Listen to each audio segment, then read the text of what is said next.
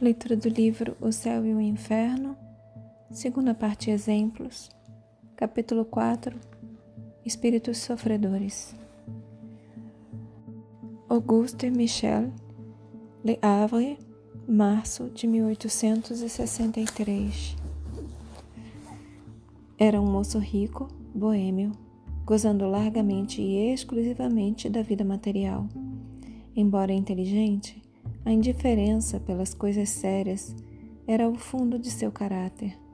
Sem maldade, antes bom que mal, era querido pelos seus companheiros de prazer e procurado na alta sociedade pelas suas qualidades de homem do mundo. Sem ter feito o mal, não fizera o bem. Morreu de uma queda da viatura em um passeio. Evocado alguns dias depois de sua morte por um médium que o conhecia indiretamente, deu sucessivamente as comunicações seguintes. 8 de março de 1863. Estou apenas desligado de meu corpo. Também posso dificilmente vos falar. A terrível queda que fez o meu corpo morrer coloca o meu espírito numa grande perturbação. Estou inquieto pelo que vou ser e essa incerteza é cruel. O horrível sofrimento que meu corpo sofreu nada é em comparação com a perturbação em que estou. Orai para que Deus me perdoe. Oh, que dor! Oh, graças, meu Deus, que dor! Adeus. 18 de março. Já vim a vós, mas só pude vos falar dificilmente. Ainda neste momento, posso com dificuldade me comunicar convosco. Sois o único médium a quem posso pedir preces para que a bondade de Deus me tire da perturbação em que estou. Por que sofrer ainda quando o meu corpo não sofre mais? Por que esta, esta dor horrível, essa terrível angústia existe sempre? Pedi, ó, oh, pedi para que Deus me conceda o repouso. Oh, que cruel incerteza! Ainda estou ligado ao meu corpo. Dificilmente posso ver onde posso estar. Meu corpo está lá e por que lá estou sempre? Venham orar sobre ele para que eu seja desligado dessa opressão cruel. Eu o espero. Deus quererá perdoar-me. Vejo os espíritos que estão junto de vós e por eles posso vos falar. Orai por mim. 6 de abril. Sou eu quem vem junto a vós pedir-vos para orar por mim. Seria preciso vir sobre o meu lugar onde jaz o meu corpo, pedir ao Todo-Poderoso para acalmar os meus sofrimentos. Eu sofro, ó, oh, eu sofro. Ide nesse lugar, é preciso, e endereçai ao Senhor uma prece para que me perdoe. Vejo que poderia estar mais tranquilo mas retorno sem cessar para o lugar onde se depositou o que fui eu. O médium, não se dando conta da insistência do espírito que lhe solicitava ir orar sobre a sua tumba, negligenciara de o fazer. Todavia, para lá foi mais tarde e ali recebeu a comunicação adiante. 11 de maio.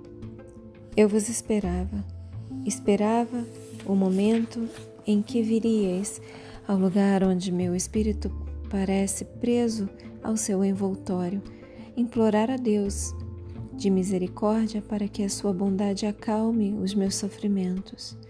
Podeis me fazer o bem com as vossas preces. Não, afro, não afrouxeis, isso vos suplico. Vejo o quanto a minha vida foi oposta ao que ela deveria ser. Vejo as faltas que cometi. Fui um ser inútil no mundo não fiz nenhum bom emprego das, de minhas faculdades. A minha fortuna serviu apenas para satisfazer as minhas paixões, os meus gostos de luxo e a minha vaidade. Pensei somente nos gozos do corpo e não em minha alma. A misericórdia de Deus descerá sobre mim, pobre espírito que sofre ainda pelas minhas faltas terrestres? Isso é uma pergunta que ele faz.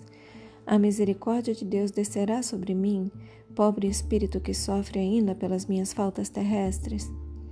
Orai para que ele me perdoe e que eu seja libertado das dores que sinto agora. Eu vos agradeço por ter vindo orar sobre mim. E em 8 de junho, posso vos falar e agradeço a Deus por me permitir. Vi as minhas faltas e espero que Deus me perdoará. Segui sempre vossa vida, segui sempre vossa vida segundo a crença que vos anima, porque ela vos reserva para mais tarde um repouso que ainda não tenho. Obrigado pelas vossas preces. Adeus. Assinado Auguste.